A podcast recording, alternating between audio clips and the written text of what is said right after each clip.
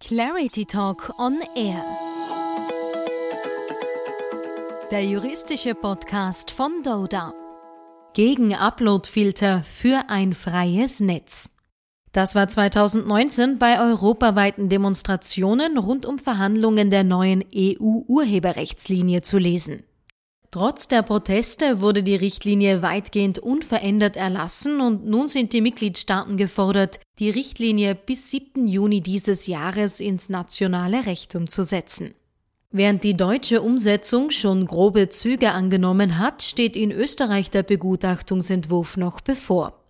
Was die Änderungen bedeuten, darüber spreche ich heute mit Partner Axel Anderl und Rechtsanwalt Bernhard Heinzel von Dodas Digital Industries Group. Hallo. Servus, Jacqueline. Ja, hallo. Ja, wir starten gleich rein ins Thema. Die EU-Urheberrechtsreform betrifft alle, die Inhalte im Netz hochladen, teilen oder einfach betrachten, also hunderte Millionen Europäer. Was wurde denn konkret beschlossen und warum? Der Urheberrechtsrichtlinie gingen lange Diskussionen und auch eine sehr, sehr lange Konsultation der Europäischen Kommission voraus. Im Kern ging es darum, dass durch die Entwicklung des Internets sich äh, die Nutzungsverhalten verschoben haben und die Künstler einen gerechten Ausgleich für ihr Schaffen bekommen sollten. Ein zweiter Aspekt, der damit auch zusammenhängt, war auch die Klärung, äh, wo sind die Grenzen der Freiheit der Nutzung von Content durch Dritte. Neben diesen beiden sehr konkreten Aspekten geht es bei den Richtlinien sowie generell wenn etwas aus der Europäischen Union kommt, auch um eine Harmonisierung und Vereinheitlichung. Neben einigen nicht kontroversiellen Themen regelt die Richtlinie insbesondere auch zwei, die doch äh, stärkere Diskussionen hervorgerufen haben. Zum einen das Leistungsschutzrecht für Presseverleger und den sogenannten Uploadfilter. Wenn wir gleich beim ersten Punkt bleiben, worum geht es denn beim Leistungsschutzrecht für Presseverleger? Ja, Suchmaschinen wie Google, aber auch News-Aggregatoren bieten ja die Möglichkeit, dass man gezielt nach Zeitungsartikeln sucht. Wenn man entsprechende Suchbegriffe eingibt, dann werden dann die Headline als auch kleine Abschnitte von dem jeweiligen Zeitungsartikel eingeblendet. Aber nur wenn der User dann auch wirklich auf diesen Link draufklickt, dann können die ursprünglichen Quellen, also die Zeitungen, damit auch Entgelt generieren. Das dann meistens über Werbeeinnahmen oder über Paywalls. Darum wurden jetzt Regelungen eingeführt, die den Presseverlegern eine Abgeltung für die kommerzielle Nutzung durch diese News-Aggregatoren wie Suchmaschinen geben sollen.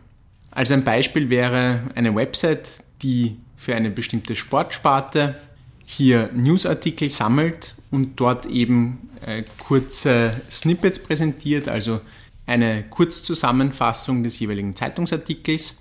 Diese Seite generiert dann natürlich selbst Werbeeinnahmen aber die Webseiten, die dahinter stehen und diesen Content eigentlich ursprünglich generiert haben, die verdienen ja dann erst mit, sobald der User auch wirklich dann auf diesen Link klickt und zur ursprünglichen Quelle dann kommt.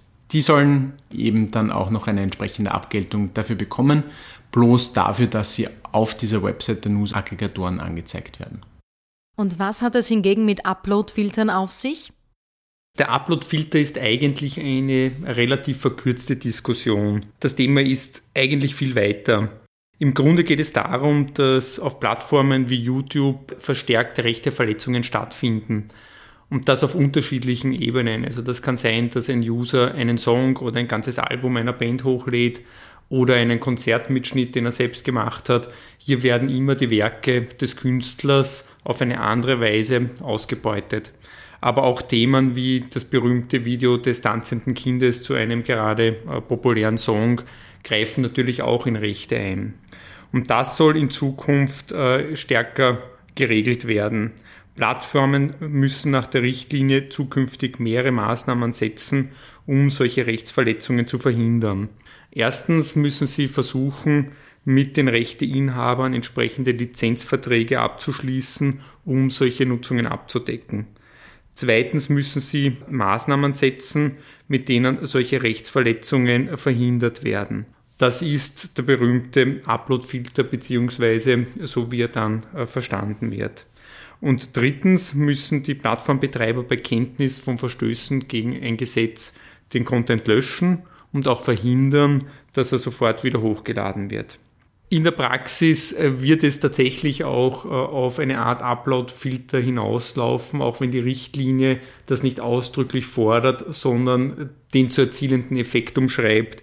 Schließlich ist das äh, die Maßnahme, mit der am effektivsten eine Rechtsverletzung verhindert werden kann.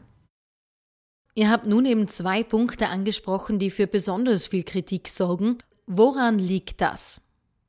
Ja, beim Leistungsschutzrecht für Presseverleger war der Kernpunkt der Kritik der, dass eine ähnliche Bestimmung in Deutschland und Spanien eigentlich schon vollkommen gescheitert ist. In Deutschland gab es schon vor der Richtlinie eine solche Regelung und das hat dort einfach dazu geführt, dass die News-Aggregatoren ihre Dienste einfach eingestellt haben oder sich, wie Google in Deutschland eben, eine unentgeltliche Lizenz dafür einräumen haben lassen für den Content, der hier genutzt wurde. Damit gab es zwar eine entsprechende Regelung, aber Entgelt ist dennoch keines geflossen. Das ist natürlich rein ökonomischen Gründen geschuldet. Für Zeitungen ist es halt immens wichtig, auf solchen Suchplattformen überhaupt gefunden zu werden. Ein großer Anteil des Contents wird nämlich so generiert. Deswegen haben Suchmaschinen wie Google hier auch einen extrem starken Hebel durch potenzielles Delisting oder nach Hintenreihung, die Begehrlichkeiten der Verleger im Keim zu ersticken. Ob das kartellrechtlich in Ordnung ist, ist natürlich ein ganz anderes Thema, aber rein faktisch sitzt hier der Suchmaschinenbetreiber am längeren Ast. Und wie sieht es beim Upload-Filter aus, Axel? Der Upload-Filter trifft einfach den Kern der Diskussion der Abgrenzung äh, Urheberrechtsschutz, Schutz des äh, Kreativen und Meinungsfreiheit auf der anderen Seite. Das ist an sich das Kernthema und die Kerndiskussion rund ums Internet und der vermeintlichen Freiheit des Internets. Am Ende des Tages wird hier also dann abgewogen zwischen dem Schutz des Rechteinhabers, der Meinungsfreiheit und der Freiheit des Informationsflusses. Wenn man hier zu strenge Verpflichtungen und einen zu strengen Uploadfilter vorsieht, dann kann auf der einen Seite das Verbreiten von Informationen wie zum Beispiel über Plattformen wie Wikipedia beschränkt werden. Andererseits öffnet das auch äh, der Zensur Tür und Tor. Ein negatives Beispiel ist hier die Praxis in einigen Ländern wie zum Beispiel China, aber auch der Türkei, wo ganz bewusst Inhalte gesperrt werden.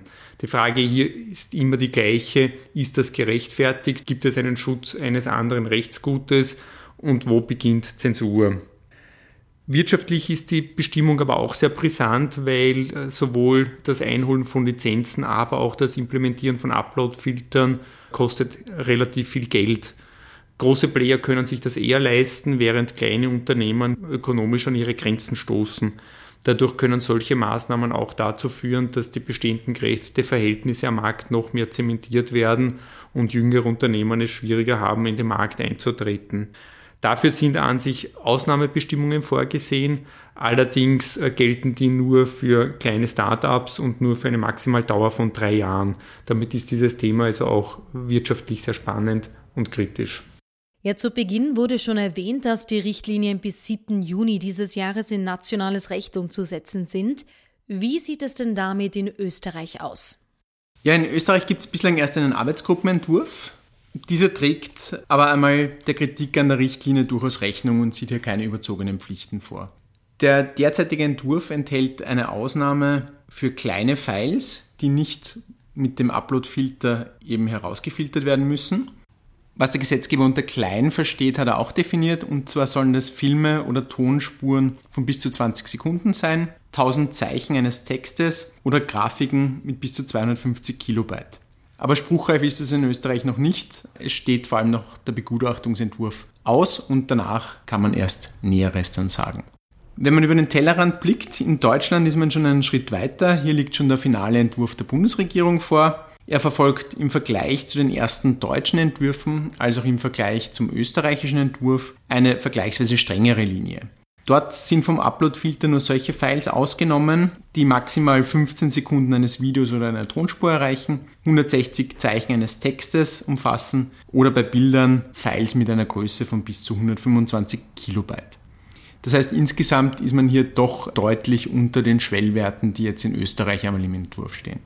Wir verfolgen das Ganze natürlich mit großer Spannung und es bleibt weiterhin offen, welche Auswirkungen die Richtlinie dann tatsächlich auf das Internet und das Nutzungsverhalten nehmen wird. Es bleibt jedenfalls spannend und vielleicht hören wir uns im Juni wieder, wenn die Richtlinien dann umgesetzt sind. In der Zwischenzeit vielen Dank für eure Zeit. Sehr gerne und bis zum nächsten Mal. Vielen Dank, bis zum nächsten Mal. Und weitere Digitalisierungsthemen der Rechtsbranche finden sich auch in den letzten Folgen unseres Podcasts. Einfach mal reinhören. Viel Spaß!